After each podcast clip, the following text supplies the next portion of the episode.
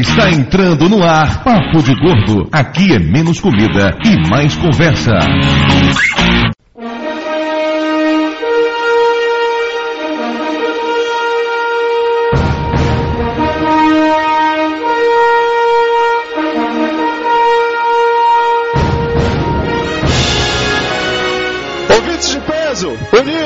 De Salvador aqui é Dudu Salles e eu sou um gordo que adora cinema. De Salvador aqui é Mayra e eu tenho ido muito ao cinema com um gordo.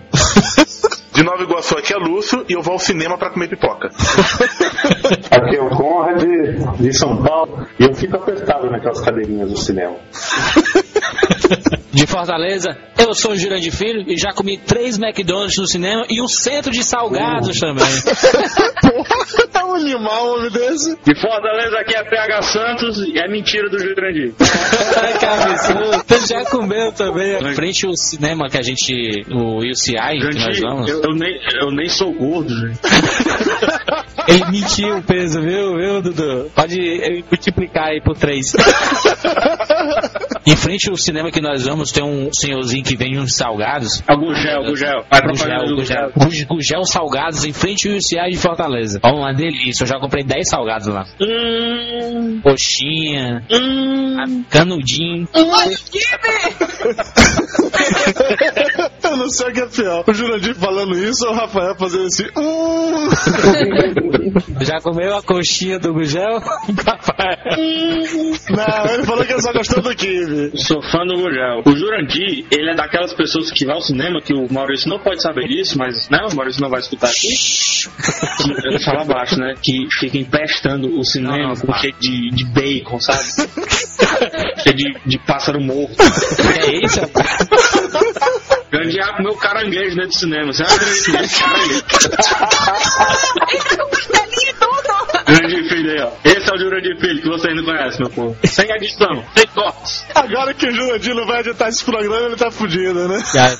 O Rafael é intriga da oposição. Ele diz, não, Jurandir sem como. eu, eu não como no cinema, eu não como no cinema. Toda vez que vai pro cinema, come uma coisa lá dentro. É chocolate, vai na- nas americanas e fica colocando só o chocolate dentro do bolso. Cara, vocês parecem um casal de velhos discutindo, isso é muito genial. Dá pra fazer um programa só disso, Jurandir pegar discutindo a relação. Pois é, como vocês podem perceber, hoje temos aqui a presença dos dois ilustres rapaduras, Jurandir Filho e PH Santos. O Jurandir e o PH foram convidados a participar desse programa, porque hoje nós estamos iniciando uma série especial no Papo de Gordo, com Grandes Gordos. Nesses programas nós vamos Tá me chamando de gordo? Tá, não estou lhe chamando de gordo, PH. Você é gordo. Segundo o Jurandir, você é ainda mais gordo do que me disse que era. Gordo gordo é a mãe. Nesses programas da série Grandes Gordos, a gente vai abordar gordos dos quadrinhos, da música, dos seriados, dos games. Só que para começar essa série da melhor forma possível, resolvemos abordar um tema que todo mundo adora, o cinema. Por isso, nada melhor do que o pessoal do Rapadura Cash aqui nos fazendo companhia. Essa edição do Papo de Gordo pesa exatamente 627 quilos. Ah, nossa senhora. Uma das mais pesadas até agora, com peso per capita de 104 quilos e meio. Aqui não é só widescreen, full screen, é, esse box daqui realmente É total screen. Chega de falar bobagem. Vamos pra leitura de e-mails e comentários.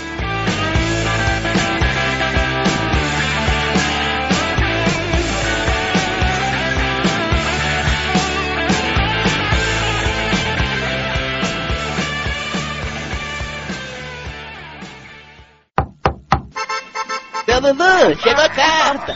E não é cobrança.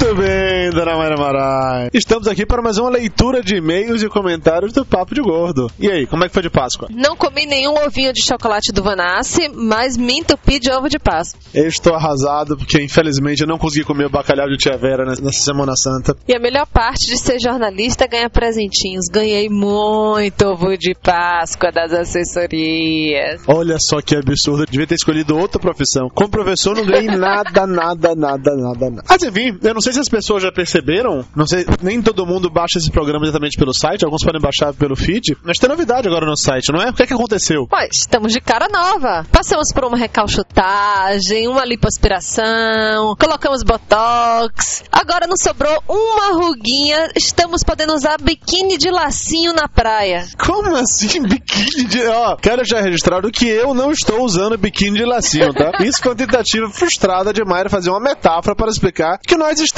de site novo, é isso aí. Blog Contrapeso deu lugar ao site papodegordo.com.br. Quem acessava o nosso site pelo endereço antigo vai continuar conseguindo acessar numa boa, vai ficar apontando diretamente para o novo site e todo o conteúdo do Contrapeso estará também dentro do novo site papodegordo.com.br. Então, acessem, divulguem, linkem. Se vocês linkavam o Contrapeso, por favor, atualizem seus links para o novo endereço www.papodegordo.com.br. E sim, eu vou repetir esse endereço várias vezes ao longo do programa. E agora vamos à sessão Desculpa. Desculpa pelo som do Conrad, que está uma merda. Todo mundo sabe, o Conrad é difícil a coisa ali. É muito difícil. Então, dessa vez foi o som. Outras vezes são as ideias atrapalhadas. Outras vezes são as piadas sem graça. Mas a gente continua sendo amiga dele. No programa que vocês vão escutar agora, o som do Conrad tava terrível, terrível, terrível. Eu não faço ideia de que porra aconteceu, mas eu prometo que não vai acontecer de novo. Se acontecer, eu mato aquele sacana. Ah, vai ser uma boa desculpa pra gente passear lá em São Paulo, né? Matar o Conrad. Outro recado para vocês é que o nosso amigo Rafael Portilho, lá da TeiaCast, que é um site que agrega vários podcasts, ele tá precisando de colaboradores. Portilho tá passando por alguns problemas de saúde agora, não tá conseguindo atualizar a TeiaCast com a frequência que ele gostaria, então está abrindo para quem tiver disposto a ajudar. O link para TeiaCast vai estar aí no post desse episódio. Quem tiver interessado em ajudar, é só clicar. E agora vamos ao apelo de todos os papos de gordo. Entrem na comunidade do Orkut Podcast Papo de Gordo é fodão. Estamos quase alcançando 150 membros. Não é possível que a gente não vai bater essa marca. Já que o momento é fazer jabá pessoal, falar também do blog do Flávio. Pois é, o Flávio, aquela criatura mal-humorada que participa do Papo de Gordo com a gente, ele tem um blog muito legal chamado A Vida com Logan. O Logan, como vocês devem saber de outros programas que falamos, é o filho do Flávio. E nesse site a gente pode ver um pouco mais dessa relação dos dois. Além disso, o Flávio é desenhista e fez tirinhas muito legais usando o filho dele e os seus bichinhos de estimação como personagens. É muito interessante, o link vai estar aí também no post avidacomlogan.com.br. Acessem! E nesse clima de estamos mudando, casa nova e tudo mais, nosso endereço de e-mail também tem que ser novo. Mudou para papodegordo, arroba papodegordo.com.br. Repetindo, papodegordo, arroba papodegordo.com.br. Mais uma vez. Tá parecendo Teletubbies de novo! Mas é importante frisar que o e-mail para mensagem de voz não mudou, continua sendo o mesmo. Você quer mandar mensagem de voz pra gente, tem que ser ainda para blogcontrapeso.gmail.com. E falando nisso, vamos agora para a mensagem de voz do Henrique Miranda, que inclusive tá fazendo aniversário por agora. Parabéns, Henrique!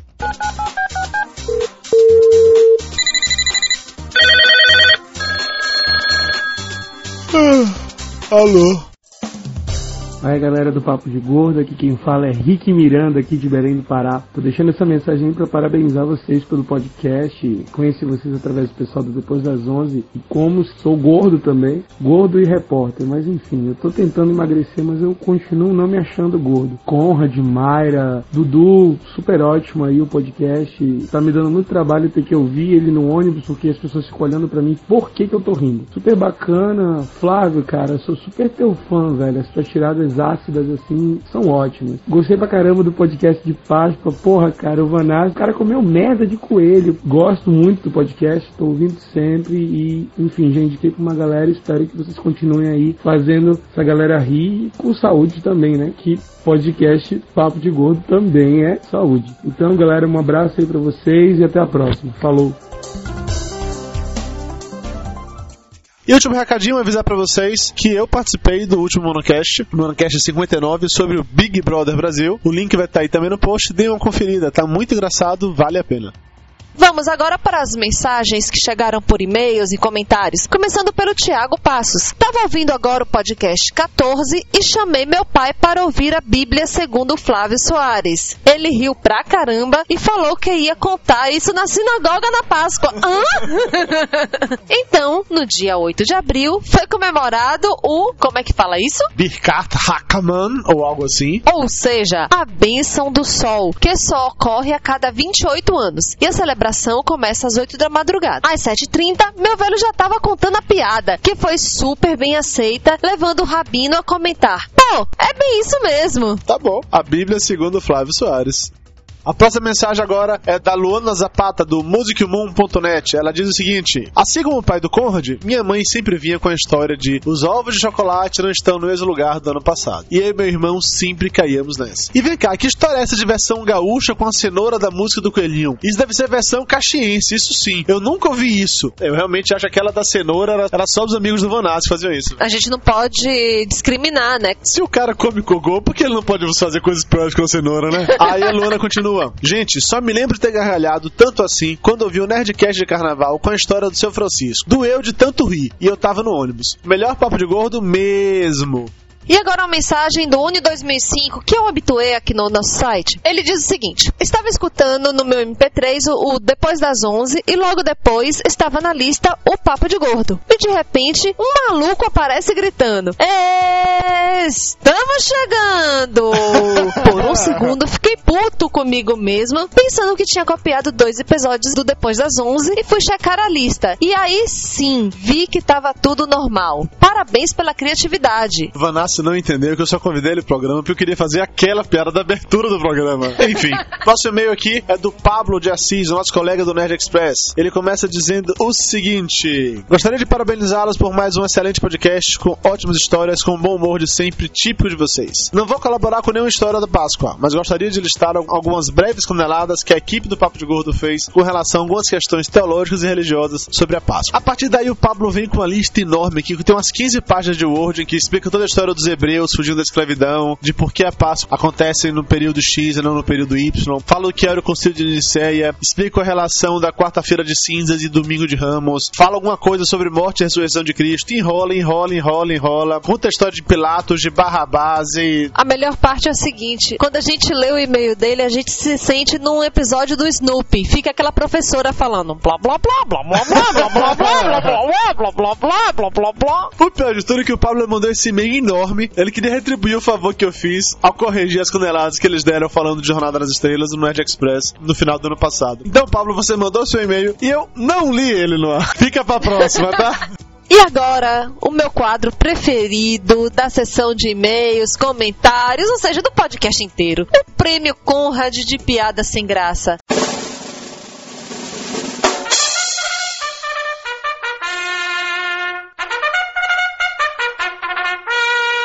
Prêmio Conrad de Humor.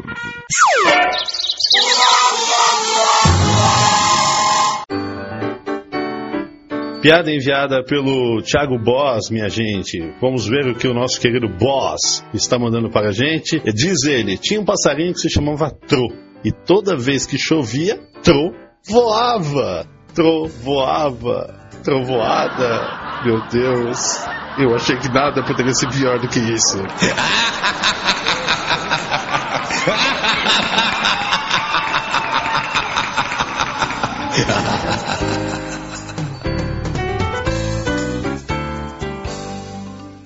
Muito bem, agora para encerrar, mandar um abraço para toda a galera que mandou seu recado nesses últimos 15 dias. Um abração pro Jabu Rio, do Filecast. Um abraço pro Caio César, que disse que sábado de Aleluia agora será conhecido como Maleação do Vanassi. Falando no Vanassi, abraço também para ele, que deixou um recado aí pedindo desculpas pela conexão de merda que ele tem, prometendo vingança pelo banner que colocamos no site. A vingança é um prato que se come frio, assim como os ovinhos que o coelho da Páscoa deixa pro Vanassi.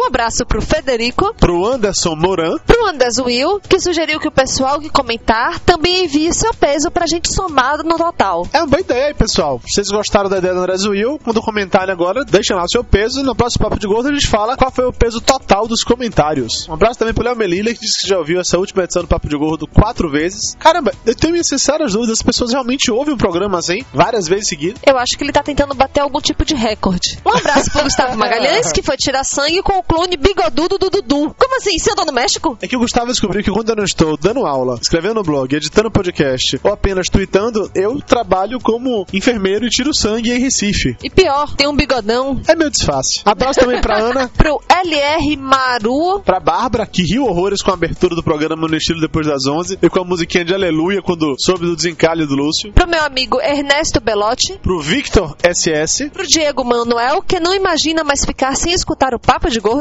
Pra Caroline Alves, que nos conheceu através do Monocast e hoje é nossa ouvinte fiel. Pro Rodrigo do Quarto Sinistro, do podcast Geek Geek Urra. Pra Zizi, Pra minha sogra Marisa Salles. pra Nica, que também não gosta de chocolate branco. É isso aí, Nica. Bom gosto. Pro Rafael Martins, do podcast Aperte F5. Pra Lele. Pro Rodrigo Reis, que reclamou que o programa tá muito alto. Rodrigo, vou tentar baixar um pouco o volume, mas você foi a primeira pessoa que reclamou disso. Um abraço também pro Doutor Tapioca, que achou o Vanassi tão hilário que já providenciou baixar episódios depois das 11 pra conferir. Pro Dango. Pro meu colega moça Hunter. Pro Damires Ícaros, do Inimigo do Mundo Blogspot.com. Pra minha irmãzinha Rose Couto. Pra Gabriela. Pra Ana Paula Castro, que nos indicou temas bem legais. Façam como a Ana Paula e mandem temas pra gente também. Pra Débora Martins, que nos conheceu através do Rapadura Cash e apresentou nosso programa pras amigas. É isso aí, por favor, apresente o programa para mais e mais amigos. Abraço também pro Léo Araújo. Pro Williams Fiore. Pro Ricks do podcast Silêncio. Pro Maurício Biroc, que sugeriu um tema pra gente. Pro Danilo Cohen. Pro Helder Tanaka. Pro Rodrigo Pinheiro. Pra Ana Esther Valente. Pro Ricardo Del Castanher, do bigbloggerbrasil.com.br. Pro David Balotin. E pra Luciana Malon, que nos mandou um conto de Páscoa muito legal. É isso aí, pessoal. Não vai rolar o quadro Doutor Tapioca dessa vez, que o programa de hoje está enorme. Vamos lá, de volta para os seres rapadurianos de todo o Brasil.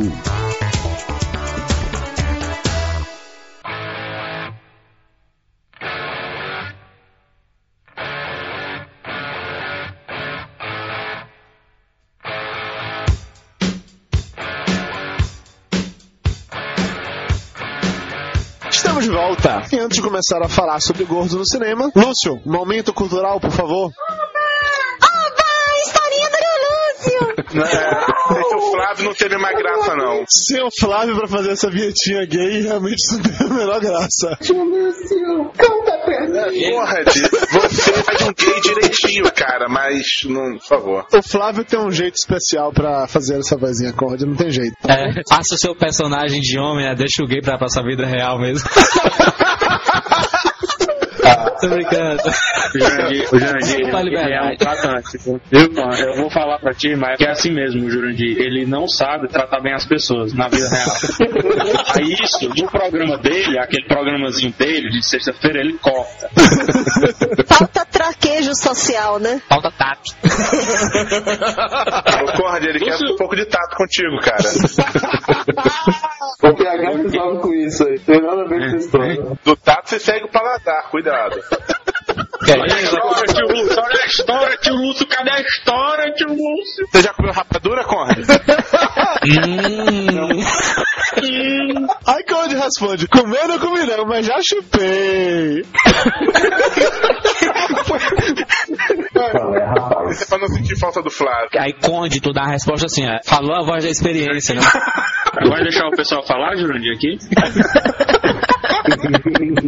Roll 'em! Lights, camera, action! Então, o momento cultural de hoje eu deveria falar sobre grandes gordos do cinema, mas o problema é que o podcast já é sobre isso, é ficar um pouco redundante, sem trocadilhos com trocadilhos, não sei. Eu poderia falar do filme de 1910 chamado Casamento do Zé Gordo, que foi lançado lá em Portugal, mas ninguém tem registro desse filme a não ser o título, então dane-se. Casamento do Zé Gordo. Já assistiu esse filme, Jurandir Filho? Casamento do Zé Gordo foi dirigido por um cearense, vocês não sabem, pô. É o José. Presta. O diretor Maria, José. Maria. José Maria. Olha aí, Jurandir. É por isso que não pode faltar o Jurandir. O José Maria, o grande José Maria, né, Jurandir? Que também dirigiu o casamento, como é o nome do outro filme, Juras? Do magro. Isso, do Zé Magro, que foi depois da redução de estômago. Em 1910, segundo descobriram tecnologia pra fazer a redução do estômago, não foi isso? É porque ele é visionário. Ele é visionário. tipo Kubrick. Qual são elas? Qual são elas? A redução foi feita a vapor, sabe? Nossa, continuando. Vai, Lúcio. Então, fazendo a pesquisa, depois que no Google apareceu procurar Cinema e Gordo, o site lá dos ursos com filme de gordo pelado, peludo. Aí você adorou, hein? Ai, meu Deus. Não, eu preferi seguir por outro caminho e fui fazer a pesquisa sobre o que leva os grandes gordos a ir ao cinema. A pipoca. As pipocas eram vendidas lá nos- nas feiras dos Estados Unidos no século XIX. Quando surgiram os primeiros cinemas no final do século XIX, os ambulantes e os carrinhos de pipoca ficaram lá pentelhando na frente do- dos cinemas. Os donos não iam muito com a cara disso. Mais ou menos em 1920, os donos do cinema resolveram chamar os ambulantes para vender pipoca dentro do cinema. Ah, eu lembro. Na minha mãe é, na minha, na minha mão é mais barato, hein? É a piada do Conde. Aí começaram a desenvolver as máquinas para poder fazer pipoca, as lanchonetes foram surgindo, e mesmo durante a Grande Depressão, a venda de pipoca foi seguindo e virou uma mania. Hoje em dia, os gordos se divertem muito, que nos multiplex você pode pedir uma pipoca mega com refil e um refrigerante gigantesco Sim, também. Genial, inclusive. Pipoca de refil aqui, ó. O único problema é você sair do cinema para pegar o refil, né? Eu guardo e depois levo em outra sessão e digo, ó, Exatamente o que Dudu faz. Aquele saco de pipoca engordurado fica no carro durante uma semana, duas semanas, até que ele resolve pegar e reaproveitar. Isso não basta ser gordo, tem que ser mão de vaca. então, hoje em dia nos Estados Unidos, as vendas de pipoca chegam a 45% do lucro dos cinemas. Com Os certeza. americanos consomem por ano cerca de 12 bilhões de quilos de pipoca. E no Brasil são 80 mil toneladas por ano. Eu respondo por um terço, o Dudu por- pelo outro terço. Eu fiz uma pesquisa rec- recentemente que em 1929 o preço da pipoca custava 5 centavos. Em 2009, nos, isso no- nos Estados Unidos, né? Em 2009 custa 4,75. Pra você ver quanto Moral da aumentou. E a pipoca é cara. Jandir, filho, isso não é culpa do cinema, Jandir. As coisas ficaram caras, Jandir. Chocolate ficou caro, o feijão, o Mas, arroz. mas, mas isso, PH, é porque eh, criou-se uma cultura de que se você está assistindo algum filme, você tem que estar comendo ou alguma coisa. Você tem que estar mastigando alguma coisa. Criou-se essa cultura. Eu não sei se- nem se a culpa é do cinema. Acho que a culpa também é da televisão. O pessoal jantava em frente à televisão. Tudo na frente da televisão. Le- Levou-se essa cultura também pro tudo, né? cinema, né? Dizem os cinéfilos que isso é a vontade de devorar o filme. Isso é desculpa de gordo. Esse hábito surgiu no cinema bem antes da advento da televisão. É, o Sim, sim, mas eu pessoal- tô dizendo assim que hoje, se, você pegar das, das últimas 20 décadas, 20 décadas, Perdão, nas últimas duas décadas, 20 décadas é foda. De 20 anos atrás, mais ou menos, o costume era só comer pipoca no cinema. Hoje em dia, você come tudo dentro do cinema, né? Dentro do cinema, Tem uns cinemas aqui, na, aqui na, na- no centro de São Paulo, tem gente que come tudo lá dentro mesmo. Tem gente come até gente, né? E que é comido também. né? algum de vocês já almoçou no cinema? Eu. Jurandir. Eu, eu já almocei no cinema. Um dia tem casquinha de já. Gente, eu já comi sushi no cinema. Olha aí, que absurdo, É, vergonhoso. Não, Não, eu Não, mas almocei no sushi, cinema. não. Eu comprei um almoço completo no Habib, escondi na minha bolsa e fiquei lá, balagem em cima do no meu colo, garfo e faca na mão lá, almoçando. Imagina o tamanho da bolsa do Lúcio, né? O Lúcio não vai pro cinema com bolsa, vai com aquelas malas de rodinha. O Jurandir, ele já levou um galeto pra dentro do cinema. Ô, pega lá e vê, aí, eu pegar. Perguntam onde ele enfiou os ossinhos. Opa, o PH tava do meu lado. Não quero saber. Eu já assisti um filme que. Sem, sem a putaria aí, né? Que vocês estão fazendo aí também é foda. Mas eu já assisti um filme que, do, do meu lado, um pai de família ele comprou duas pizzas inteiras, né? Na caixinha. E, fi- e ficou passando, porque as filhas estavam do lado, a mulher do outro, os primos do outro. Aí ficava passando a, a caixa da pizza, assim, o pessoal pegava os pedaços assim, com a mão mesmo, sabe? É farofa de praia, gente. Eu tô achando que tem uma fatia que na escuridão, uma mão a mais, ninguém vai perceber de onde tá vindo. Ah, é, Lúcio? É verdade, é, Lúcio? Experiência própria, Lúcio? Na escuridão, a mão de dinheiro tá valendo, Lúcio? Não, eu lembrei agora de uma cena recente. Vocês assistiram Quem Quer Ser um Milionário? É, Como é, Jurandir? Quem Quer Ser um Milionário, né? Esse, Slumdog Milionário. Aí tem uma cena que o meninozinho se rebola na- no, no, no buraco de bosta, assim, sabe? E sai todo, e sai todo melado. Nesse momento o cinema todo fez aquela cara de nojo. e, Yeah! Eu vi. Não, o cinema todo, vírgula, o cinema todo que estava muito bem alimentado. Muito bem alimentando-se. Eu é, era pra rirem quando eu terminar. Fantástico. Lúcio, tem, tem mais momento cultural ou acabou? Não, acabou, cara, não, porque gordo é fogo. A gente tem que falar dos grandes gordos, atores gordos, uma coisa muito legal. Começa a falar de pipoca, não para, né? É. Mas Lúcio, você, você, você é sábio, Deixa viu? pra ele com gelo ou sem gelo? Refrigerante com a boca. Fantástico. Meu Deus. É, Não? é o sono, né, rapaz? É o sono, né? Merece o prêmio fundo, merece o prêmio fundo. Aí, Vamos voltar pega. pro Padrocast?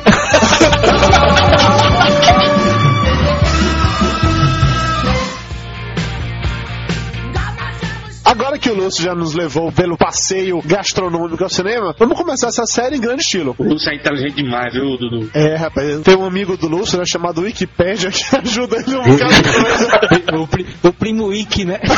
o primo It, primo It. Pra começar essa série em grande estilo, a gente escolheu o nome de três ícones gordos do cinema, começando pelo primeiro e único, o gordo. What's your name? Stanley Laurel. Say sir when you're addressing me. Now what's your name? Sir Stanley Laurel. What's your name? Oliver Norval Hardy. Sir. Lúcio, quem foi o gordo? Tu, né? Nós, nós. É, então, um dos primeiros representantes do humor gordo, o nosso querido gordo, do- da dupla O Gordo e o Magro, que eu acho que a maioria das pessoas ouviu falar, mas a minoria já viu algum filme. É. Apesar de serem bem, bem legais. E que em Portugal não são o Gordo e o Magro. Então, nossos ouvintes portugueses, estou falando do Bucha e do Estica. Que a Xuxa traduziu em chique puxa, né? É, eu não sei o que é pior, descobrir que o gordo mal chamava Bush Estica, ou o Lúcio acreditar que nós temos algum ouvinte português. Mas a gente tem. A gente rapadura cast, quer dizer, né? É. Então, ah, o Gordo e o Magro, a dupla Rafael São Juliano de Fi... Né, Oliver Hardy. Então, o nome verdadeiro do gordo é o Oliver Hardy, ou Hardy, sei lá. Jurandir Filho, que é quem fala inglês melhor em toda a podosfera. Como é Jurandir que fala o nome do... Oliver Hardy. Só que é o, é, o D, é, o, é um D com som de D com R. É Harry Didi. Então, o Oliver nasceu em 18 de janeiro de 1892 Sabia. e é bastante conhecido por aquela figura de um gordo com um chapeuzinho coco, um bigodezinho leve, um terno preto, do lado de uma Ele é. Ele é feio. Mas tem gordo bonito, rapaz? Eu, É, como assim? Eu sou um gordo muito bonito. Eu acho que você não escolheu o programa certo pra fazer essa observação, Ah. cara. É, existe, existe gordo simpático, entendeu? mas ó, presta atenção, o, o Oliver, ele é meio torto. Vocês não notam isso? Não, não é torto, é arredondado, porra. Não, não é arredondado não. Ele é, ele é oval, ele. Ele é essa diferente. porrada que ele leva daquele Mario, ele tá torto mesmo. Ele é diferente. Agora, quando eu era pivete, né? Quando eu era pivete, mais pivete do que eu sou, o, o gordo, o magro e o Charlie Chaplin era pra mim tudo a mesma pessoa. Eu Não sei porquê, mas é tudo igual. Na verdade, o Chaplin ele fez, ele fez muita sátira, né? O Chaplin fez, fez muita sátira ao personagem do, do Oliver, né? Fez. É. Até porque, viu, Jurandir Filho? Não sei se você sabe, mas o Charlie Chaplin se baseou no Ed Murphy da antiguidade. Ele fazia vários personagens, inclusive gordos, né? Como assim se no baseou Ed no Murphy. Ed Chaplin é Então, alguma coisa errada na cronologia. É porque o Ed Murphy ele é visionário, tá entendendo? Aí ele já existia antes de existir. Agora, sem brincadeira, é, é, esses programas né, do Gordo, do Magro, eu não assistia, vou dizer logo que não assistia, é baseado no que eu li, mas eu assisti muito Charlie Chaplin e eles eram muito baseados em sketches, né? Coisa que, por exemplo, o Didi fez, os Trapalhões fizeram, é, Monty Python também fazia muito, era muito baseado em sketches, assim, vira cena, piadinha, vira cena, piadinha, os três patetas também eram assim, e o Gordo Magro tinha mais ou menos esse estilo. E o Charlie Chaplin, eles se referenciavam, né? Na verdade, não o Charlie Chaplin referenciou fulano, Beltrano, eles se referenciavam, eles estavam convivendo na época, sendo que o Gordo o Magro Magro mais pop. Charlie Chaplin mais cult, mais nossa, da Inglaterra, aquela coisa. Pegar, você fez essa comparação com o Didi, na verdade o gordo ele tem outra coisa em comum com o Didi. O pai do gordo, do, do Oliver, ele era advogado, e aí o Oliver ele ia seguir essa carreira como advogado. Ele chegou inclusive a cursar a faculdade de Direito. O Didi, pra quem não sabe, o Renato Aragão, ele é formado em Direito. Ele chegou a atuar como advogado durante um tempo. O Oliver é cearense também, né?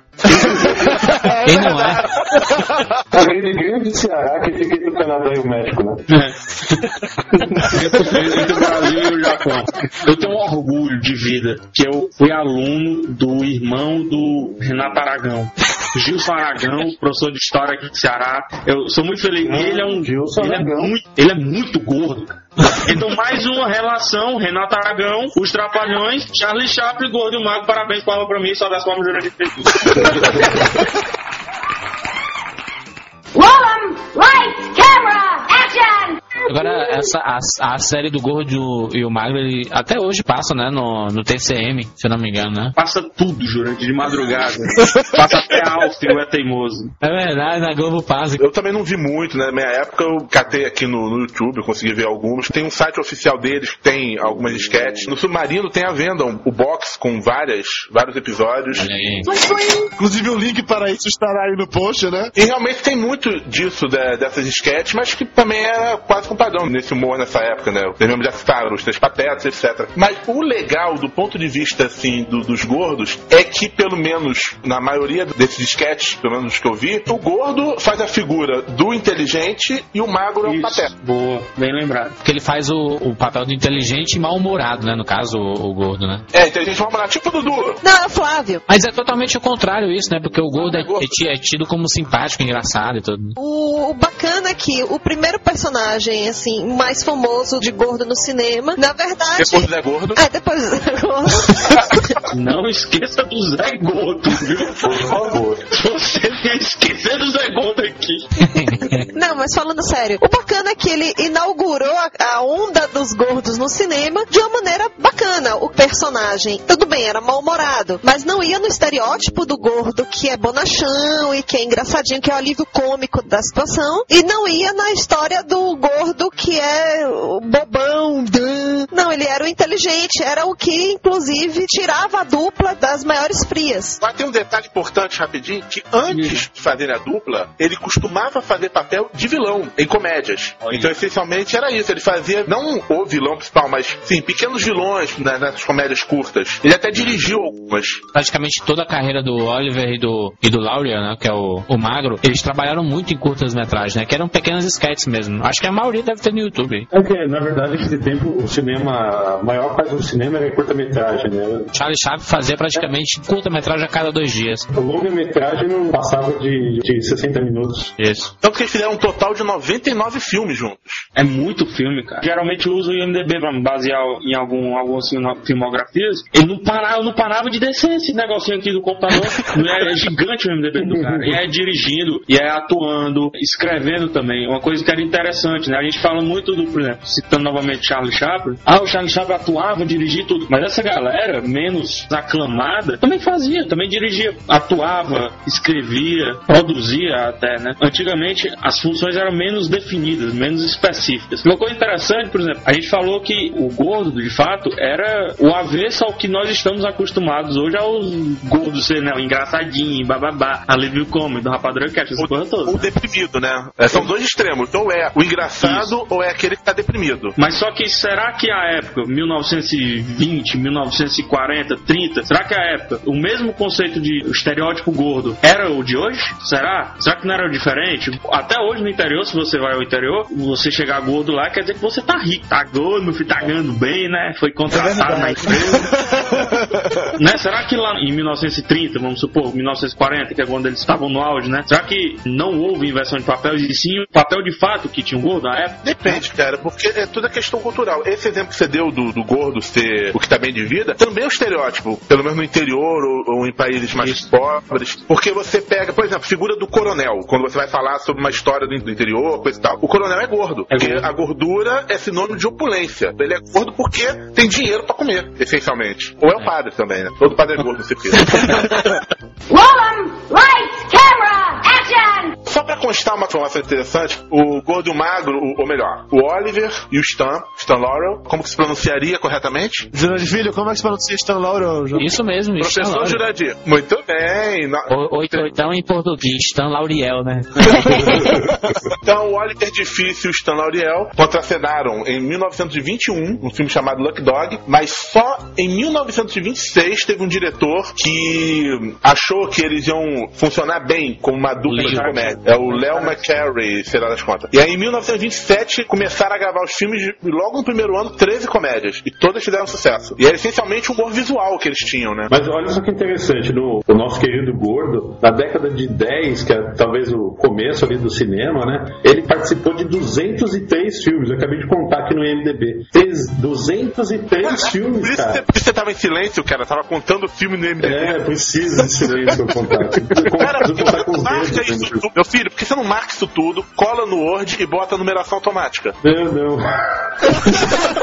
Não é confiável, não confie em tecnologia, meu. Eu não confio na tecnologia, cara. Eu não É o perigo. Pois é, aí depois que a dupla começou a trabalhar junto, né, como bem falou o Lúcio 26, de 1926 a 1950 eles fizeram vários filmes. O Gordo e o Magro se tornou realmente um produto da indústria americana e foram filmes que não acabavam mais, desse formato de sketch, esses média-metragens, que hoje seriam considerados média-metragem, né, na casa de 60 minutos mais ou menos, Exatamente. e fizeram muito sucesso. Se adaptaram bem ao cinema falado também. Isso é um ponto importante, que nem todo mundo do cinema mudo, na parte de comédia visual, se adaptou bem ao cinema falado. O próprio Chaplin demorou algum tempo a engrenar. Acho É, nunca engrenou, na verdade, né? Porque ele só Ah, fez é. dois ou três filmes O e. Chaplin também ele tinha uma implicância com o cinema falado. o pessoal fala, o Charles Chaplin foi muito relutante a, a fazer um filme falado. Mas será que nos cafundó da casa dele ele não testava e via que não dava certo? É, mas Não, o é primeiro sério, do, do Chaplin, o, o- o primeiro filme do Chaplin falado foi o Grande Ditador, né? Começou logo isso. Mas só que antes, É. juras, ele, ele fez alguns Mas testes. você sabe que não teve sucesso nenhum em termos de, de vendagem, né? Foi pelo contexto da época também, né? O Charlie Chaplin não era gordo. Eu ia falar exatamente isso. Não era gordo, vírgula, vírgula, vírgula, vírgula. Ele Quando ele foi gordo. pegar o, O- o Oscar honorário, ele tava muito gordo. Tô rico, né? Lights, camera, action! Mas enfim, o fato é que a dupla se separou em 45, pelo menos saíram dos cinemas. Eles ainda fizeram alguns turnês pela Inglaterra com shows e tal, e pararam. Bem interessante isso, e com os três patetas também aconteceu. Pararam de fazer os filmes, mas continuaram fazendo seu trabalho de esquetes humorísticas com turnês teatrais. Isso Perfeito. também é uma coisa bem interessante, uma característica interessante da época. E só pra dizer, ele era chamado de gordo, né? Mas ele pesava 136 quilos quando ele tava no auge da, da carreira. No auge da gordura, né? E quando ele faleceu, né, em 57, ele perdeu 68 quilos. Ele ficou praticamente É, um sim, ele foi E hoje em dia deve ter uns 30 só, mais ou menos. Não, mas não tem nada, ele foi cremado, meu. Você não ouve o que eu falo. Ele morreu de quê, hein? Ele teve uma trombose. Entrou em coma e nunca se recuperou aí. Morreu com 65 anos, em 57. E o, Agora, no estilo Tarantino, em 1950, Voltando, né, ao passado. Roll! Lights, camera, action! O último filme que o Gordo Magro fez chama- chamava Atoll K, era uma produção franco-italiana. Nos Estados Unidos, esse filme recebeu dois nomes. Primeiro era Robson Crusoe Island, mais tarde voltou como Utopia, e aqui no Brasil ele teve dois outros títulos. Ele chamou O Paraíso dos Malandros ou A Ilha da Bagunça. Olha aí, mano. Eu garanto que foram essas pessoas que começaram a dar vários nomes aos filmes que fizeram a escola SBT de denominação de filmes e séries. E eles criaram amizade muito forte, né? Você vê muitas duplas, por exemplo, eu e o Jurandir. Hoje a gente tá separado porque o Jurandir é uma pessoa difícil de conviver. Mas no caso deles, deu certo, né? Tanto que o cara, depois que, ele- que o gordo morreu, o, o magro, você vê que eu sei o nome dos dois, né? Depois que o gordo morreu, o magro não fez mais nada à frente das câmeras, né? Ele esperou morrer também, esperou a né? Só pra provar como os dois, que era a única dupla que realmente funcionava, o Gordo foi casado três vezes e o Magro seis vezes. Acho que o único casamento que funcionava dos dois era realmente um com outro. É, mas em 50 ainda ele, ele trabalhou com o Frank Capra. O Frank Capra, pra quem não conhece, é da Felicidade Não Se Compra. É um diretorzaço. Ele trabalhou num filme chamado Riding Height. a pronúncia do Filho é um negócio impressionante. Roll 'em! Lights, camera, que a gente tem que lembrar que gordo é como, era chamado no Brasil, né? Então algum foi de Fat and the ou alguma coisa do tipo lá nos Estados Unidos. Lá era Stan e Oliver, assim o nome do, do programa? tipo, cara. Cara, que bizarro. Eu tô arrasado com isso. Eu achava realmente chamavam lá de o gordo e o magro também. Tô arrasado com essa informação. Não, é Lauren Hardy. Lauren Hardy, os dois sobrenomes, exatamente. Tanto que em Portugal ganhou outro nome, Bucha Estica, né? Então. E. Na Itália era Macom, Macomo, mais. No Japão ら多くねえですか。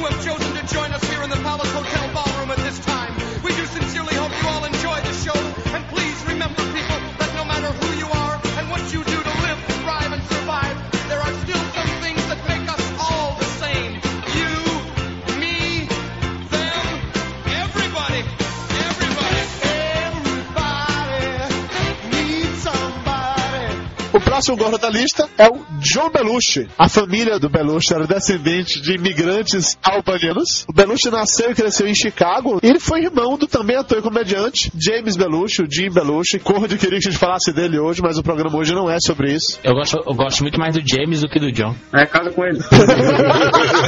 O James do K9, cara, filmaço. Não é gordo, pô. Ele é gordo hoje, né? porque hoje tá todo mundo gordo, né? o, o- o John Belushi, ele já nos tempos, né, lá na várzea, nos tempos que colhia tomates, o John Belushi, Lá na época do, do Speed Francisco, né? Diga, PH, Belushi fazia o quê? pais dele, né, o- os Belushi, pai Belushi, pai Belushi, mãe, eles eram donos de um restaurante, né? Um restaurante que foi muito famoso nos Estados Unidos, que era um restaurante com as comidas da Albânia, comida boa da Albânia. PH, o que é a comida típica da Albânia? A comida tipo da Albânia, ovo com batata e brócolis. Cara, eu não sei se é de verdade, mas é genial ainda assim. Eu fico imaginando o efeito colateral desse cardápio. Olha, dizem as más línguas que trabalhar com John Belushi era muito difícil. Não por causa das drogas, né, mas por causa da comida típica da Albânia, que realmente influenciava o sexo de filmagem, né? A atmosfera que ele criava nos, nos filmes, né? Que era o problema. Vamos lá. A culinária da Albânia consiste em pratos locais. Rapaz, olha, olha que prato lindo, cara. Esses al albaneses são assim, ah, TV. Baklava, o nome do prato. Na Albânia, a refeição principal deles vem com uma salada de vegetais frescos, com tomate, pepinos, pimentão, azeitona, azeite, vinagre e sal. E Tu é, tem tu, um é tudo aquilo que a gente não come. Essa tal baclava aqui tem um, uma cara bonita. Parece aquele doce do Habib, aquele dedo aberto, mas que é de carne. Pô, tô salivando Ah. aqui, cara. E pra quem também não sabe, na Albânia tem um pão que é conhecido como pão árabe. Não sei se vocês conhecem isso. Ah, eu vou ter que sair daqui depois da gravação pra ir comprar um sanduíche. né? Vocês estão achando que eu tô frescando, né? Mas o pão árabe é albanês. A receita do baclavá de nozes vai estar no post do Papo de Gordo, cara. É muito bom. Tô olhando aqui. Massa folhada, nozes, canela em pó. Quando a canela em pão, o quê? Ele arranca o pé- a, a perna de alguém e. Rapaz, Jurandir Filho, ele sai do Rapadura Cast pra vir tomar cri-cri-cri no papo de gordo. É foda um negócio desse, né? pra mim foi engraçadíssimo, cara. Só pra você. Roll 'em! Lights, camera, action! Mas voltando ao John Belushi, ele foi ator e comediante e fez parte da primeira formação do Saturday Night Live, aquele sensacional programa americano. Tio Jurandir, a pronúncia é essa? Saturday Night Live, é assim mesmo, Jonas? Como é que... Saturday. Saturday, ah, desculpe, vá.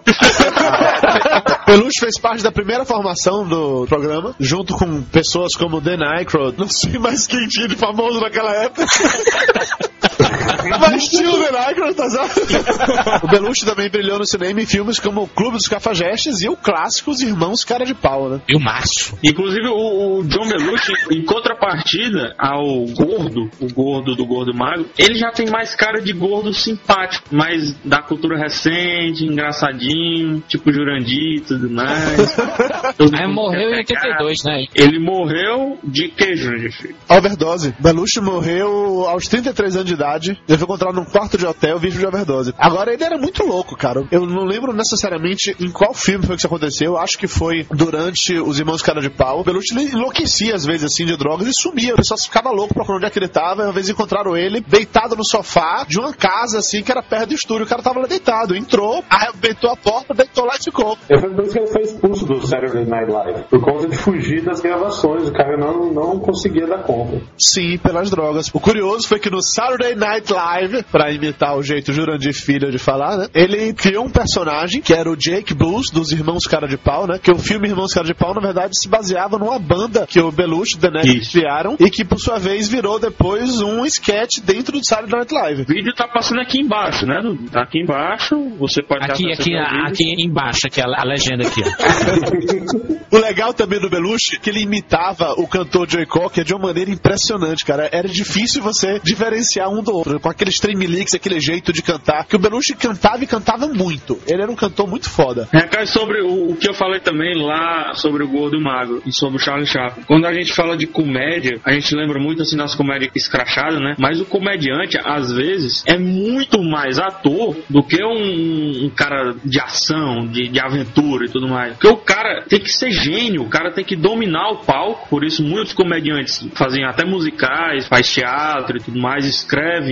dirigem e protagonizam seus filmes, mas porque eles têm que ter um domínio muito grande sobre o público. Ser comediante não é fácil, não é fácil mesmo. A gente falou aqui até agora de dois comediantes, né? Os dois gordos são dois comediantes. Não é coincidência, os caras não vão colocar um gordo no filme de ação. Até o Seth Rogen, agora que vai fazer o Besouro Verde, ele teve que emagrecer, né? Ele emagreceu. É, mas é porque você levar um gordo pro filme de ação, você não consegue levar muito a sério. Você não consegue é cabo de aço suficiente pra fazer com que ele?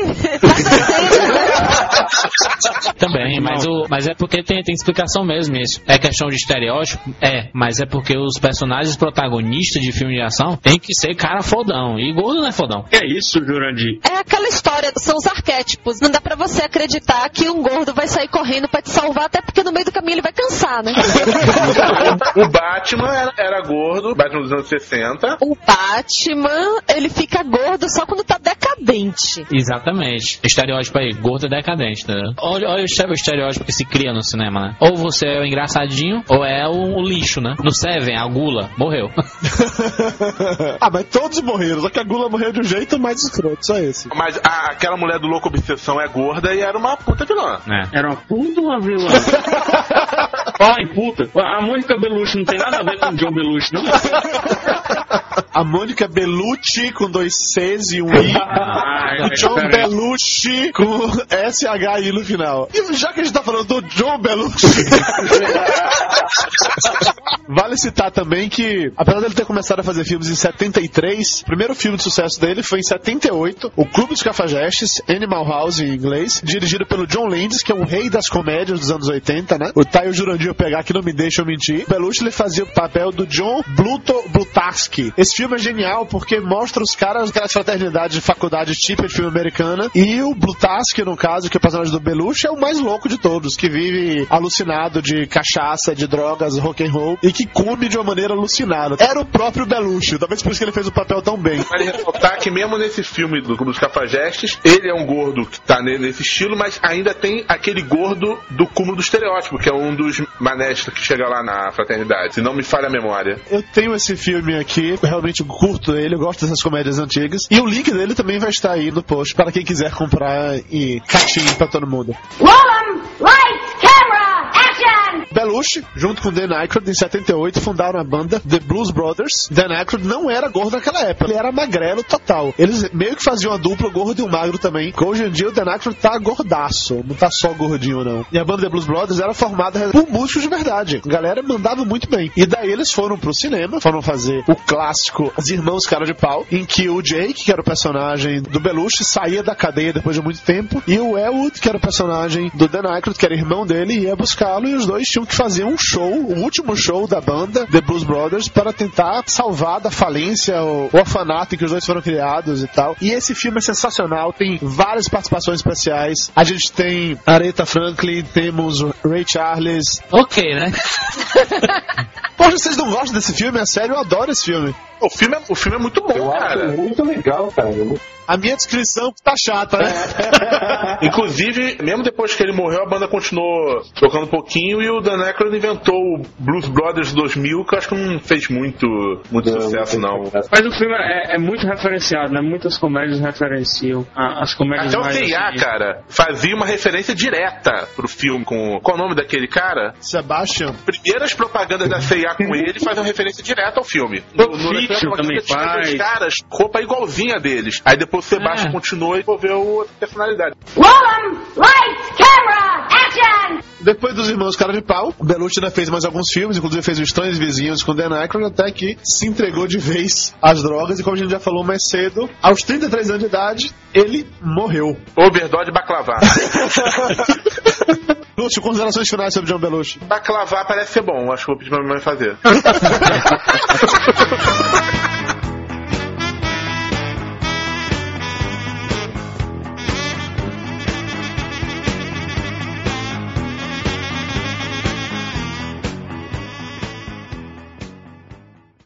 Hi, I'm Jack Black. You probably know me from my movies and music. Don't be a douche.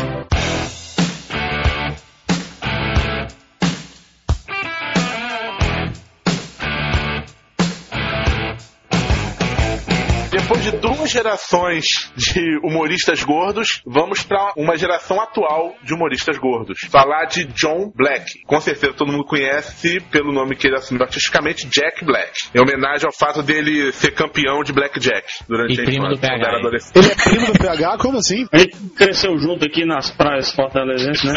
O Jack Black é, Jack É, Black ele é é cearense, inclusive. Jack Black É cearense, Estudou com o mundo de dia. Exatamente. Inclusive, o Belushi também é cearense. de imigrantes cearenses albaneses. Porque, na verdade, o pai do Belushi não veio da Albânia. Ele inventou isso porque tava com vergonha de assumir que o nome dele era Severino Belushi. Os americanos não conseguiam. Ele nasceu em Redondo Beach, mais conhecido como a Praia do. Redondo, que tem aqui, aqui no Ceará também, Praia do Redondo. Aí, Jurandir Filho. Não, não, é sério. É sério, Jack Black nasceu em Redondo Beach, é verdade. E tem a Praia do Redondo, Fortaleza? Ceará, no Ceará tem Praia do Redondo. Ô, Jurandir, por que o nome Praia do Redondo? O pessoal costuma dar o redondo aí, é isso? Eu, eu, eu, eu acho... eu acho que quem criou esse nome é que falava de Na verdade, vocês não têm cultura. Esse nome é em homenagem a Jack Black quando veio aqui ao Brasil. Peraí, peraí, porque Jack Black tão redondo, é isso? Não, porque é referência, né? A cidade natal de Jack Black é Redondo Beach, né? Aqui foi traduzido para Praia do Redondo, A Vingança. E Jack Black, e, e uma homenagem a Jack Black, que veio junto com o Maurício de Nassau, junto com Pedro Álvares Cabral, junto com o Pistão Ele era conhecido só como Jack, né? Mas só como ele passou muito tempo no sol e virou Jack, o Black. Olha aí, ó. Tudo tem uma relação. Roll! Lights, camera, action! O primeiro filme que eu assisti do Jack Black foi O Demolidor, do Sylvester Stallone. Aquele que ele é cego, um super-herói cego, né? É, na, na verdade, ele é um pirateiro. Ele, ele que inventou a pirataria, o Jack Black. O primeiro filme de Jack Black que eu vi foi O Chacal. Inclusive, ele tem uma morte espetacular nesse filme. Não sei se vocês sabem. Eu lembro desse, desse filme, sim. Ele é o cara que vai vender uma arma lá pro Bruce Willis, né? Exato. E o Bruce Willis testa a arma nele mesmo, no cara que vendeu a arma pra ele. Eles bagaçam o Jack Black, é gordura pra tudo O problema todo é que ele falou, la garantia sou eu. Roll 'em! Lights, camera, action! Eu tava dando olhada na filmografia do Jack Black. Ele fez mais de 40 filmes. Eu não tinha noção de que ele fez tanto filme assim. Cara, Mas o a Jack maioria Black pontinhas, coadjuvante e tudo. É, tinha. Mas Jurandir é porque o Jack Black conhece todo mundo, Jurandir. É conhecer todo mundo, eu não sei, mas o, o Jack Black ele estudou, foi colega do, do Tim Robbins e foi o Tim Robbins que conseguiu o primeiro papel pra ele no cinema. Ele fez, por exemplo, aquele Waterworld, Segredo das Águas, ele fez o piloto. Exatamente. E em Waterworld, Segredo das Águas, ele fez a baleia, né? Ah! Gosto muito de Jack Black. Até brinco, assim, às vezes conversando com o Jurandir. Jurandir, se eu fosse pra escolher um ator pra mim viver no cinema, É. esse seria Jack Black. Porque ele é completo. Ele não é um bom ator. O, o fato dele ser engraçado é porque ele não é engraçado. Ele é forçado, entendeu? Ele é estranho, cara. Ele é tosco. E na verdade, é, ele é tosco, exatamente. E ele sempre atua como Jack Black, né? Nunca como o personagem. Ele é o Jack Black. Porque ele dando entrevistas, normalmente, por exemplo, a gente tem o Kevin Smith, outro exemplo de gordo, diretor e também ator famoso. Kevin Smith muda praticamente a persona quando ele tá dando uma entrevista. O Jack Black não. É a mesma bobalice, a mesma, o mesmo bobão de que atua, de tá Caretas set e tudo, né? Exato. A banda dele, Tenacious D, né, que inclusive também tem um filme, é, tem certas, não é só uma música, tem mais de uma música que ele faz o solo com a boca, o solo, na- em vez de entrar o solo de guitarra, ele faz com a boca. É bizarro, sabe? E o fato dele ser bizarro é que agrada os americanos, da escola Will Ferrell também, né, até mais recentemente Seth Rogen. O americano adora o Jack Black, e o Jack Black é o cara. Eu também acho. Ele morreu em. Eu, eu ainda sei o que vocês fizeram no verão passado. Todo mundo morreu nesse filme, pô.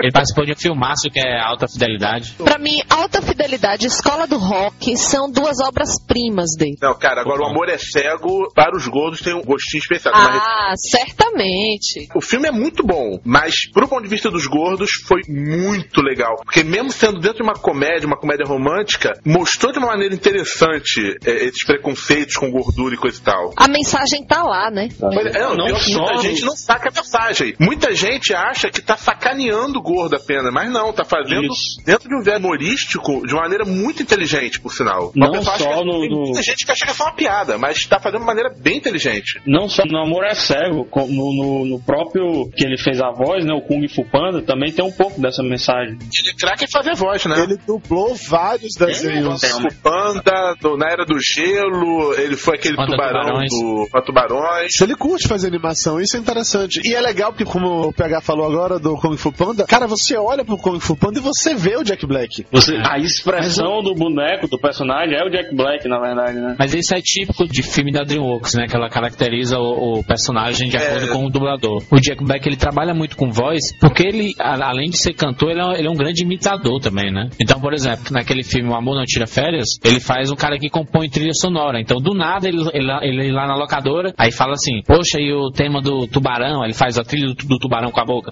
Tum, dum. Ele fica abismado por John Williams ter criado a trilha do tubarão só com duas notas. Tum, dum. Muito bom o personagem dele, assim, sabe? Enquanto o personagem da Cameron Diaz, ela faz trailers, que profissão do caralho, né? Fazer trailer.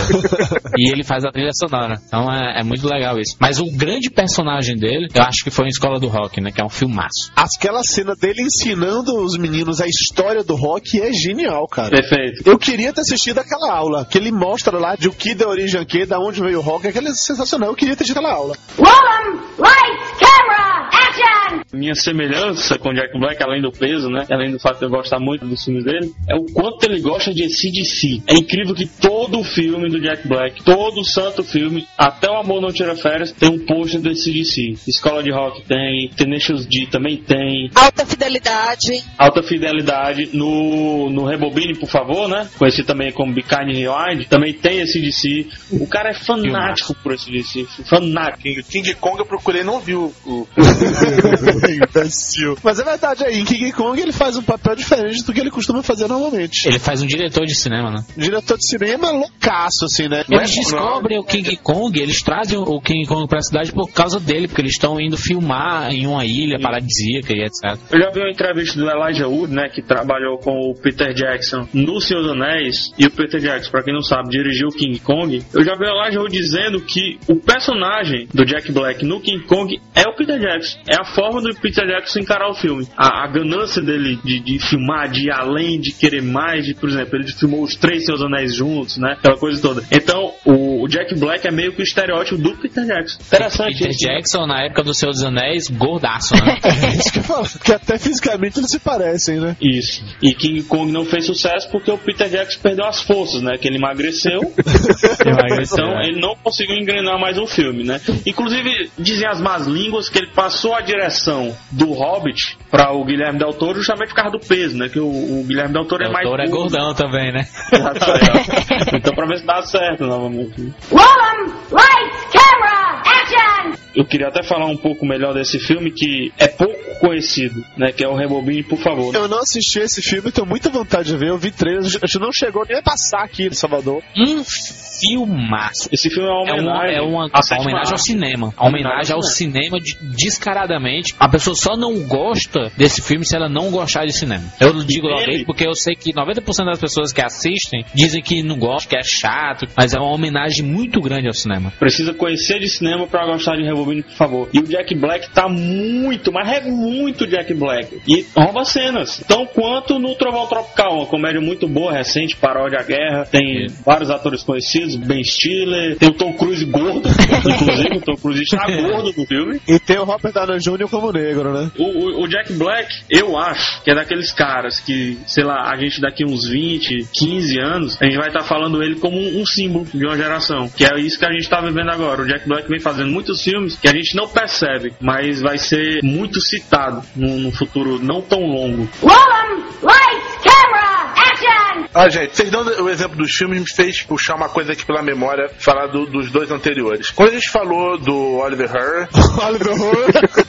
Oliver Hur, a gente tá falando sobre a- aquele aspecto do estereótipo da época. Quando a gente falou do Belushi, o estereótipo do gordo da época. Vocês acham que o Jack Black se encaixa em algum estereótipo gordo? Tirando os filmes que falam especificamente sobre gordura, tipo Amor é Cego, nos demais filmes, é, e o Kung Fu Panda também, né, de certa forma, ele se encaixa em algum estereótipo gordo? Na verdade, o Jack Black, ele é o, o gordo bobão, né? O gordo abestado, que tem que... Gordo abestado é foda. Não, ele é meio abestalhado, assim. Abestado, tipo de tiririca. Mas, por exemplo, a, a gente tem no, no Nacho Libre uma coisa terrível, né? Um- é um filme terrível, é um filme ruim. Mas que ele não esconde o fato dele ser gordo. Talvez o interessante de Jack Black é que ele expõe, por exemplo, muitos atores que a gente tem certeza que são gordos, o pessoal só filma da- do pescoço pra cima. Inclusive atores de ação ficaram gordos e o pessoal ainda quer deixar ele com o estereótipo de cara de ação e tudo mais. O Jack Black assume isso. Assume isso no, no Escola de Rock, quando tranquilamente ele tá lá de cueca, sem camisa, mostrando as É. banhas caídas e tudo mais, sem problema, sem influenciar na, na qualidade do filme. No Rebobine, por favor, também há essa brincadeira. E no Amor no Tira Férias, ele é o único que ele sai do estereótipo. O estereótipo que ele criou dele mesmo. No Amor Não Tira Férias, ele faz papel de galã, praticamente, né? Pra quem nunca viu, o Amor Tira Férias é muito interessante, é com o Jack Black, Cameron Diaz, a Kate Winslet e o Jude Law. E aí a Cameron Diaz e a Kate Winslet, elas trocam de casa durante as férias, e aí a Kate Winslet vai pra Hollywood, enquanto a Cameron Diaz vai pra Inglaterra. E aí, nesse contexto, a Kate Winslet conhece o Jack Black e é bem legal. Ele faz o papel de um galã, praticamente. Um galã engraçadinho, um galã gordinho, mas ainda assim, um galã. Isso é um troço legal. O, o Jack Black meio que mostra que o cara não precisa esconder o, o- vamos dizer assim, esconder o peso dele. Ele pode formar o estereótipo a partir dele mesmo, entendeu? Ele desconstrói um pouco esse estereótipo de alguma forma, né? Pelo menos comparado com esses representantes antigos do humor gordo. Hoje em dia talvez tenha essa possibilidade, embora também esteja muito forte. Tipo, o professor Aloprado, refilmagem, esqueceu a feiura e pegou a gordura, né? O professor Aloprado até deixa um pouquinho de lado porque é piada Jerry pra Lewis, né? americano, né? O professor Aloprado. Tá, essa cultura é muito forte nos americanos, essa cultura da, da gordura surgiu lá, bem pesada, é, sem trocadilho.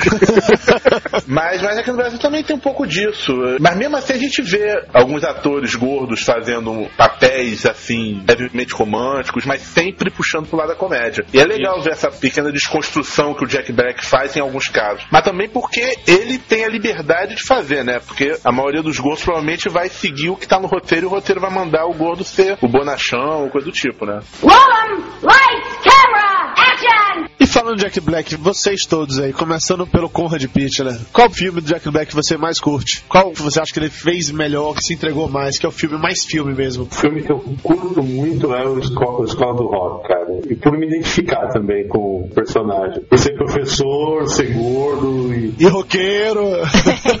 Ele nem tanto, já é um terço do estereótipo já. E tentar dar algo de jeito diferente, fazer a galera gostar do que tá aprendendo. Ali eu acho que foi, tem, tem essa coisa bacana também, essa mensagem bacana que eu gosto do filme. E você, Lúcio? Bom, pra não repetir o mesmo, eu gosto muito do Amor é Cego. Foi, foi até o primeiro filme dele que eu vi, que Show do Rock foi tempos depois, e achei muito bom. Tem uma cena legal nesse filme, né? Na hora que a menina joga a calcinha em cima dele, que parece, sei lá, um lençol.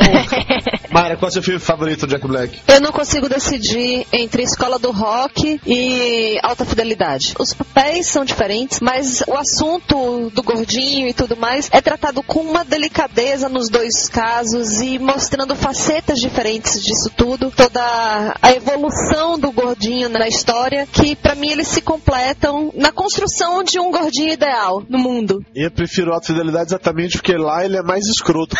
Alta Fidelidade, ele trabalha na loja de disco e bota a galera pra fora mesmo. Quando pedem uma coisa idiota, eu curto demais. Fora que aquele conceito lá das músicas top 5, top 10, top 5 momentos de sua vida, acho aquilo muito interessante. Acho uma forma bem legal. Na verdade, estourou na internet esse- esses tops por causa do Alta Fidelidade. Com certeza. É um filmaço. Esse pra mim é o melhor filme de Jack Black. Jurandir Filho, qual é o melhor filme de sua opinião? Pra não seguir a, a linha de repetir, mas porque eu gosto muito mesmo de, de filmes que tratam do assunto, de filmes que tratam sobre cinema, eu fico com Rebobine, por favor, que é Bicard Rewind, que é um filmaço, vale a pena pra todo mundo que gosta de cinema, assim. É porque, assim, no, no, no filme ele refaz, junto com o Mos Def, eu acho que ele representa muito essa geração dos anos 80 e 90, sabe? Final dos anos 70, 80 e 90, que sempre gostou muito desses clássicos, como Robocop, como Caça-Fantasmas, como De Volta para o Futuro, como Miss Daisy, etc, etc. E prestou uma homenagem a isso. E esse assim, poxa, como eu nunca consegui fazer um, um papel assim, eu vou fazer uma homenagem a esse filme. Então, eles refazem essas cenas, eles refazem esses filmes de uma forma brilhante. É bem legal, va- vale muito a pena. O, o filme é dirigido pelo Michael Gondry, que pra quem não sabe, dirigiu outros filmaços como o Brilho Eterno de Uma Mente Sem Lembrança, por exemplo. PH, e você? Qual é o seu filme favorito? É difícil. Eu prefiro dizer então que o, filme, o melhor filme do Jack Black tá por vir. né? Eu espero que, que ele não pare por aí a ascendência que ele vem tendo. Mas eu também vou, vou, vou com o Jurandir. O Rebobine, por favor. O pessoal conhece pouco. Tem aí pra, pra comprar, tem pra baixar, tem o whatever de, de tudo mais aí. É um, é um filme que vale a pena ser digerido, vale a pena ser visto e pensado, né? É um filme que muda da, da comédia pro drama, volta pra comédia. É muito interessante. Mas o Escola de Rock, eu acho que ele é um marco. Acho que ele é algo que faltava pro rock no cinema. A gente vê muita música de rock sendo usada em, em- em ação, filmes de aventura e tudo, mas a gente não tinha visto ainda um filme sobre rock. De fato sobre rock. É sobre um cara que saiu da banda e tudo mais, beleza, mas é um filme ensinando a você gostar do rock. Por que, que ele é tão bom? Por que, que ele é tão universal? Por que, que você, o cara lá da Albânia, citando John Belushi, escuta rock? Tão quanto o, o cara dos Estados Unidos escuta rock? Tanto é que John Então- Belushi começou a carreira dele por causa desse filme, cara. Mas eu também queria citar o Tenacious D. Não é um filme bom, é uma bosta, por sinal, mas tem duas passagens muito interessantes que mostram o quão é talentoso Jack Black. Na cena com o Dave Grohl, ex-baterista do Nirvana e vocalista do Foo Fighters, duas bandas de rock, uma de grunge e outra de rock atual, é uma cena que o, o Dave Grohl faz o Tinhoso, né, o Diabo. Ele tem uma música que é praticamente um musical de rock, e toda composta pelo Jack Black, cantada também pelo Jack É um Black desafio de rock, né? um desafio de rock, ele desafio de diabo tudo. É muito engraçado. Só essa cena do filme, por favor. Mas fico com o Escola de Rock, o Rebobine, por favor. E essa cena do Tenacious D que mostra o quão Jack Black é interessante. O quão eu espero mais de Jack Black. E é gordo, né? E é cearense! E nasceu em Redondo. Jack Black, na verdade, é o nome artístico pra Severino Negão. Lights, camera, action! Apesar de ninguém ter citado, talvez até porque não faz essa cara dele, eu acho que vale também a citação pro Kung Fu Panda. Ah, né? sim. É, mesmo sendo o melhor filme dele, ou até um filme dele, digamos assim, merece uma citação. E agora tá vendo, ele participa tanta voz que ele até foi o, o- um dono de comic shop nos Simpsons, né? Ele é incrível, cara. O pessoal fala, pô, Jack Black é mau ator e tudo. O cara, às vezes, é referenciado em quadrinhos até. Como é que o cara é ruim, tá entendendo? Ele, ele, ele veio meio que explodir aí por causa do mesmo do Escola de Rock, né? Mesmo, é porque ele assumiu mesmo a, a sina do protagonista, né? Escola do Rock vai ter sequência em 2010. Eu acho que a, a galera não gosta dele, primeiro porque não entende o que, que ele coloca nos filmes. E segundo, os melhores filmes dele, na verdade, não foram blockbusters, não foram é, filmes pra serem comidos com pipoca. Exatamente. O, pró- o, o próprio Rebobine, por favor, foi um fracasso enorme de bilheteria. Pois é. Então ele não é o tipo de ator que faz a alegria do povão. Coisa que o Seth Rogen tá conseguindo fazer. Talvez porque o Seth Rogen é mais guiado pelo roteiro, enquanto que o Jack Black guia o roteiro. Não sei se você nota, mas muitas piadas se repetem. Piada que a gente já viu em Escola de Rock, a gente vê no, no Rebobine, por favor, a gente consegue ver no Kung Fu Panda, né, no Tenacious D. Ele, ele se repete, mas é, é um, é um repeteco interessante. O, o Seth Rogen, você vê que ele não é engraçado. Ele não é um cara engraçado.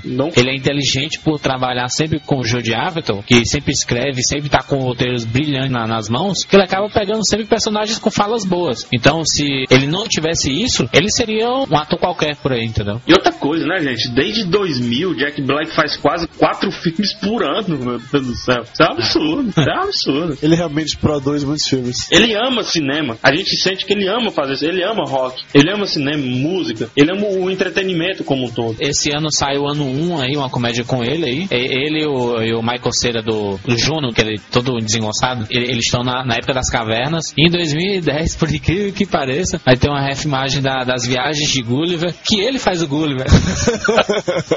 o Gulliver vai ser gordo, então. Ele vai esmagar aquele pessoal todo, cara, em Lilliput. Roll 'em!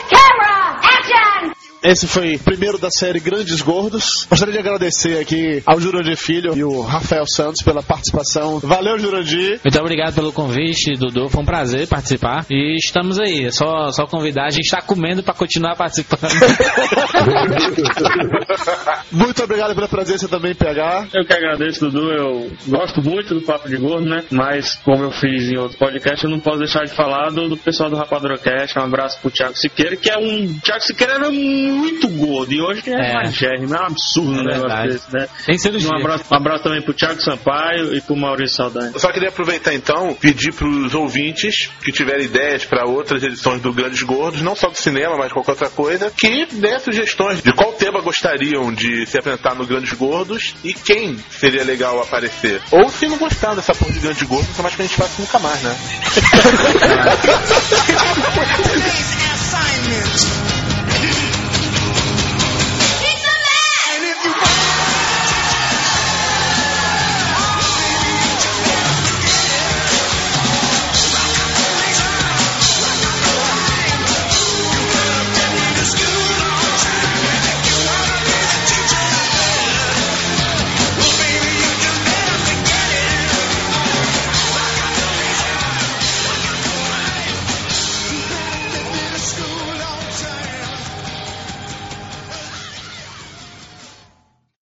Senhores, esse é o Rafael Santos, famoso PH do Rapadura Cast. Rafael Santos, é com você aí. Dudu, é comigo. Vixe, Maria. Boa noite, meu pô. Boa, noite, meu pô. Não sei nem quem é quem aqui. Fala cada um só pra um negocinho piscar aqui pra ver quem é. Eu sou Conrad. Eu sou o Lúcio, negocinho piscou aí. Cadê ele, Jurandir Filho? Segundo o Dudu, ele foi ligar pra dona dele e ia voltar em 20 minutos. É o perigo. Você recebeu a pauta, PH? Recebi, modifiquei aqui com minhas coisas aqui. Não vou passar pra vocês. é porque no cinema com o Rapador, no, no Rapador Cast, se tu passa a pauta pros outros, o pessoal se apodera das, só se apodera das suas citações, tá entendendo? Ah, entendi. Eu, seu jura de filho é mestre. Cadê esse porra? Você que tem a sala dele, mande mensagem de texto pra ele aí, que a gente tá só esperando ele. Eu vou ligar pra ele aqui, pra Ligue pro Rapadurafone. Aparece, Jurandir. Que que é isso? É uma mesa branca, é que tá fazendo uma coisa, um despacho pra ele baixar, aparece, eu me sem fio. Ai, ai, ai, ai, Tá ligando. Fala, cabeção. E aí, vai pra você? No fundo, né? Tá ligando. Não vem não? Tô aqui, macho. Você tá assistindo Big Brother, Jurandir. Tenha vergonha. Mata de vergonha, Jurandir. Vocês viram a Maíra dizendo que quer ter um programa infantil? A Maíra. Aquela que fez um carinho muito especial no namorado. Olha, não sei se ela. Mas ela já fez muita criança feliz. viu? Hello, hello, crazy people. Você tava assistindo Big Brother, é seu porra. Eu tenho direito ao meu entretenimento sadio, não, porra. Sadio? Entretenimento sadio é ver filme de sacanagem. Eu não tô roubando, não tô matando. Ô, PH, ajeita esse teu áudio aí que tá muito ruim, mano. Mas tá ruim mesmo? Você tá frescando. tu. Tá ruim, gente? Não tá não, não tá não, Dudu. Aí, alto demais aí, Tá, estourado. tá meio estourado, PH, tá meio estourado. Vocês não dizem, né? Tá bom? Não, agora tá baixo demais. E agora? Mudou nada. E agora? Como é que tá, ô Jurandir Filho? Tu quer o, o ouvido aí? Horrível, horrível. Tá alto, baixo, meu filho? Tá horrível, você não disse nada. É, Jurandir? Tá, tá um pouco metalizada, PH. Catalisada, mano. Tá jogando guitarreira aí. E agora, Jurandir? Baixa só um pouquinho. Baixa só um pouquinho e afasta um pouco da boca o, o negócio aí. É só, só se eu botar do outro lado da casa, né? Pronto? Pronto. Pronto? Sabe o que é engraçado? Tu disse pronto, mas só que eu não fiz nada. É o poder da telecinese. Acabou pra Já tá aí, ó. Meu celular que tem Ah, televisão. Acabou de dar um abraço na de um jeito bem Atenção, Flávio, meu rei. Oi. Diga se fica pro paredão. Indica a Ana, macho, vai. Ok, ah, Ana, macho, fala. havia pensado em, caso ganhasse, não, homem.